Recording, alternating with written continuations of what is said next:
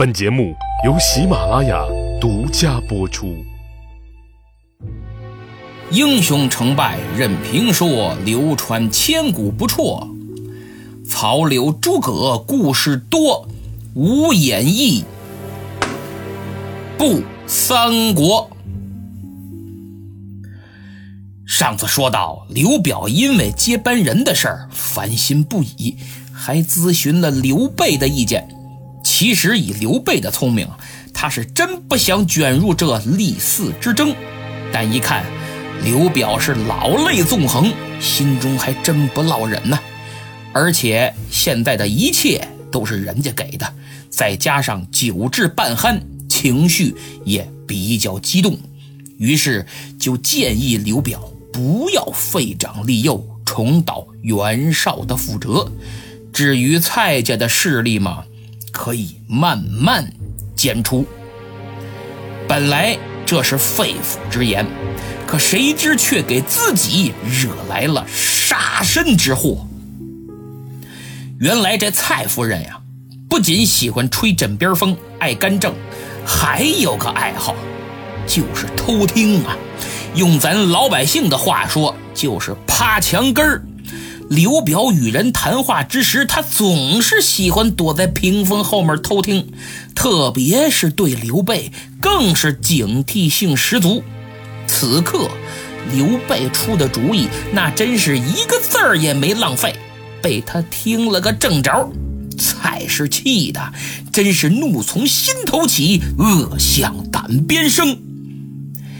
其实。也难怪蔡夫人生气，哎，这搁谁也不能干。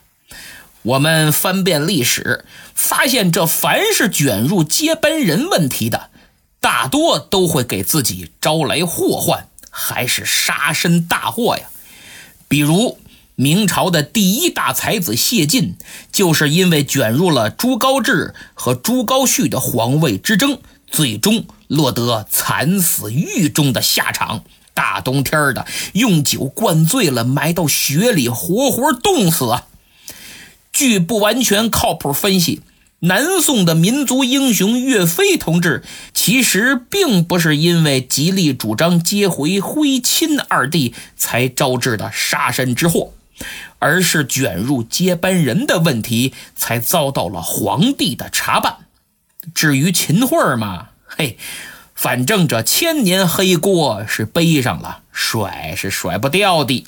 各位想想，要不是皇帝下决心，他一个秦桧能杀得了岳飞？我怎么那么不信呢？这其中深意，还是您自己领会去吧。言归正传，一听到刘备出的这个主意，蔡氏就顿起杀心，恨不得把他生吞活剥了。好你个大耳贼，吃着我的，喝着我的，居然不让我儿子接班啊！还想削弱我们蔡家的势力！你这个忘恩负义的小人，要不弄死你，我都对不起你！刘备呢，刚把话说完，立马就后悔了。他心想：哎呦喂，我这我这今儿是真喝多了，话有点多。哎呀，这毕竟是人家老蔡家的地盘哥哥刘表虽然待自己不薄，但其实大权旁落，说了算的还是人家姓蔡的。要是一旦走漏了消息，把我这话传了出去，那真是自寻死路啊！想到这儿，刘备急忙找了个借口，把话题呀就给岔开了，然后二人是继续饮酒。东扯西扯，话题又扯到了曹操的身上。没办法，男人们喝酒吹牛，话题无外乎啊，就那么几个。而政治时局是不可避免的。这一提到曹操，刘表就夸赞道：“哎呀，兄弟啊，当年我听说曹丞相跟你青梅煮酒，论过英雄。在丞相眼里，这天下的英雄。”就是兄弟你和曹丞相两个人呐！哎呀，连他都承认你是个大英雄，那肯定错不了。我刘表能有你这样的兄弟，真心感到骄傲啊！这句话可不得了了，彻底激起了刘备那沉寂在心底的壮志情怀。就见他叹了口气：“唉。”然后端起酒杯一饮而尽。唉，哥哥，说句实话吧，我刘备现在也就是没有人马和地盘若是让我兵精将勇、粮草齐备，嘿，我视天下这些碌碌之辈如草芥。现在天下这帮军阀呀，我是一个也没放在眼里。这可是酒后吐真言呐！刘备藏在心底的真实想法，借着酒劲儿全说了。由此，我真觉得这酒啊。的确是个神奇的东西，它能让人消沉，也能让人张狂；能让李白诗篇成仙，也能让武松上山打虎；能壮怂人胆，也能红了美人面；也能让人坐在马路牙子上拿着电话叨叨个没完呢。而此刻，这酒。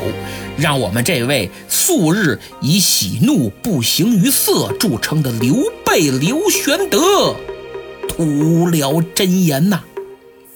这句话一出口，哎呦，可太厉害了！就见刘表顿时脸色发白，眼睛发直。他心说话：“你这所谓的碌碌之辈，这些个草芥，甭问，一定有我呀！”刘备一看哥哥这表情，马上意识到坏了，坏了，坏了，坏了，坏了！自己这又说错话了。哎呦，我今天这是怎么了？刚才已经说错一回话了，现在又冒出这么一句来，我这不是没事找事吗？哎呦，我他妈真是喝多了我！但是说出去的话呀，泼出去的水。没办法，只得以酒遮面。刘玄德连忙站起身来说：“自己喝多了，不胜酒力，言语有不当之处，还望哥哥多多海涵。”然后急忙告辞，逃离了这场尴尬的酒局，回到了宾馆。刘备刚走，就见屏风后唰闪出一个人来，把刘表吓了一跳啊！正是他的夫人蔡氏，原来他一直站在屏风后面，二人的谈话是一字不落，全听见了。蔡氏走到刘表近前，冷哼了一声：“哼，之前我就说这刘备不能留，你不听吧？现在如何？刚才他借着酒劲儿，可算说了真话了啊！”他要是一旦得了势，肯定会吞并咱们的荆州。你这大哥，他放在眼里了吗？这种人必须要尽早除之，以绝后患。嘿呦，这番话太厉害了，充分说明这蔡氏是个吹枕边风的高手啊。因为他没有直接说刘备威胁自己家族的问题，而是重点强调了刘备后面说的那句话，就是视天下碌碌之辈如草芥呀。所以这蔡夫人高啊，她深知要想告状，必须得把握好对方的心理，才能告到位。可这刘表抬眼看了看蔡氏，还是没接茬儿。其实他心里也是五味杂陈，因为按他原先的设想，这刘备既可以拒敌曹操，又可以帮自己对抗蔡家的势力。可现在他发现，这个兄弟远不是自己想象的那么简单呀。刘表默然了，他在思考，思考自己在这内忧外患之下。如何才能走好这个平衡木呢？蔡氏见刘表还不明确表态，还没被煽动起来，真有点急了，就直接找来了自己的兄弟蔡瑁。他先通报了下午酒宴的情况。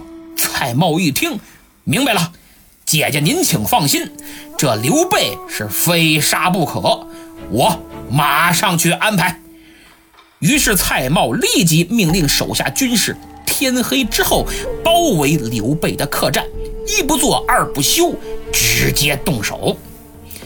蔡瑁这一折腾，就惊动了正在值班的一级。一级一看，嚯，这大动干戈的跟谁呀？这是，他赶紧找来了一个熟悉的军官，一打听才知道，这蔡瑁将军要杀刘备呀！哎呦，这可要了命了！一级是急急忙忙就跑去给刘备送信儿。这刘备呀，还在为自己下午的失言后悔呢，坐在那儿是唉声叹气。正在这时候，就见一级先生噔闯了进来。哎呀，将军，快快出城逃命！是这么这么这么这么这么回事刘备一听是大惊失色呀！好家伙，这蔡瑁可够狠的，雷厉风行，绝不过夜呀！得了，我赶紧跑吧！我刘备毫不迟疑，当下打马扬鞭就出城而去。蔡瑁那边紧锣密鼓安排停当之后，三更时分就杀进客栈，结果扑了个空。嘿，这刘备跑了，这可不行。不过，要是带兵追的新野，必须得刘表授权呢。嗯，怎么才能让我姐夫下这个决心呢？我，哎，有了。蔡瑁同志经过冥思苦想之后，有了个好主意呀！他要替刘备提一首反诗在墙上，就说他刘备要造反。这个效果基本等同于在墙上写下“杀人者，打虎武松是也”，标题醒目，内容直白，通俗易懂。然后再以评判的旗号，名正言顺的。除掉他刘备，蔡瑁提起笔来，刷刷点点提完了反诗，然后赶紧就来了个贼喊捉贼。他慌慌张张禀报刘表说：“大事不好，刘备反了！”啊！刘表一听，你待怎讲？他刘玄德要造反？是啊，他还写了首反诗呢。刘表就赶紧跟着这个煞有介事的小舅子来到客栈一看，嘿嘿，果然墙上有首反诗，诗中写道：“数年徒手困，空对旧山川。龙起池中物，乘雷欲上天。”听到这儿，我想肯定有朋友要问了：这哪是诗啊？这不打油诗吗？哎，同志们，打油诗它也是诗啊。不过，嘿嘿，这蔡瑁同志的文化水平确实低点当他面对美女之时，可能只会惊呼：“哎呀，真漂亮！”然后就换来一句“臭流氓”。如果他有点文化，脱口而出“炉边人似月，皓腕凝霜雪”这样的词句，搞不好就能互留微信了。所以说，关键时刻文化修养是多么的重要啊！刘表看完了这首反诗，顿时火冒三丈，气得直哆嗦。好你个刘备！下午在酒桌上，你那句话就让我半宿都没睡着觉。果然，你早有反意，觊觎我的荆州已久。想当初你走投无路投奔我之时，看你可怜巴巴的不容易，上无片瓦遮顶，下无立锥之地，我是亲根热地的待你呀。没想到知人知面。不知心，你居然要来个扮猪吃老虎啊！你，我，我，我是杀你这无义之徒！蔡瑁一看，哈哈，时机到了，主公，您还不给我一支将令，让我去捉拿他刘备？刘表一听，好，命你率领三军前往新野，给我斩了那刘备的首级。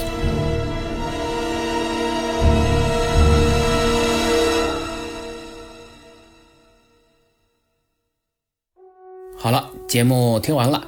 上期抢到沙发的是两位听友。知足常乐下怀盖 Q 五三和 DJ 的空间，前所未有啊！评论的时间都是四月十八日晚八点五十二分。哎呀，你俩真有缘，赶紧认识一下，交个朋友吧。听友幺三二三七六六 WHMI 留言说，把老婆也发展了。行啊，咱们这越来越像传销了，只不过咱们传销的是文化，是四大名著啊。希望更多的朋友把身边人拉进咱们的听友圈。马路牙子秃噜皮，他说刘备和曹操截然相反，我更喜欢曹操。首先呀，刘备自己就说和曹操反着来。司马光的《资治通鉴》里记载，刘备说自己没与操反，事乃可成耳。哎，就是我做什么事儿都和曹操反着来，事情肯定能成功。比如曹操严厉，我就宽厚；曹操残暴，我就仁慈；曹操诡诈，我就忠厚。但其实曹操真的如他所说的那样吗？刘备真如自己所说的那样吗？他那么忠厚，怎么反手就夺了刘璋的益州呢？所以他的话呀，很大程度是为了统战工作说给别人听的，各位心知肚明就好。这是其一。那么其二，很多人都喜欢曹操，我也是，就因为他真实，敢于打破传统，对以袁绍为首的世家大族那一套不感冒，所以才招致那么多人的恶意差评。各位想想，如果他真那么不堪，怎么那么多人去投奔他呢？还辅佐他，更有那么多人从敌对阵营转投他曹操，这是为什么？好，点到为止，不多说了。大猫睡着了，评论说：“历史证明了一个事实，听老婆都是骗人的。”此言一出啊，你看来肯定少不了跪搓板了啊！别跪搓板，跪遥控器，只要换台了就赏一巴掌。现在不像过去，过去女子地位低，所以普遍情况是女子受教育水平、社会阅历等等都不如男性，这就可能折射出在家里一些事情上的看法和决策不如男性的准确。所以《三字经》里说“子不教，父之过”，哎，一般是父亲教育孩子的多。但现在不一样了，男女平等，女子的眼界、素质、体力各方面与男的几乎没有差别，甚至女孩的思维更缜密，看法和分析比男的更精准。所以孩。还是要具体问题具体分析，别说我是男的就得我做主，或者说我啥都听媳妇儿的，没必要啊。俩人商量着来，要了解对方在哪方面擅长，那就在哪方面多听人家的，这才行。听友二八九五三八零零零要求点名儿，他还留了真名儿叫孙一豪，嚯，这名字有任侠气啊。听友一九五八五四七零八问毛版是什么？毛版三国也叫毛坯三国，是毛宗岗版本的《三国演义》。他生于明崇祯五年，是一介寒儒，清初的文学批评家。他的三国在情节上变动很大，内容上有所增减，整顿了回目，修正文辞，还改换诗文。现今通行的《三国演义》大部分是依据毛版为底本的。那么最后隆重推荐曹家五少爷曹冉、曹子忠的《三国同人歌曲》，歌词写得很棒。就在上一回的留言区，大家去看看啊，我就不念了。他还在寻找志同道合之人帮忙唱出来。如果有人想，请联系他或者联系我都行。好，今天就到这儿，请大家不要吝啬，多多为节目点赞、评分，特别是在朋友圈转发，必然不胜感激。咱们下次再见。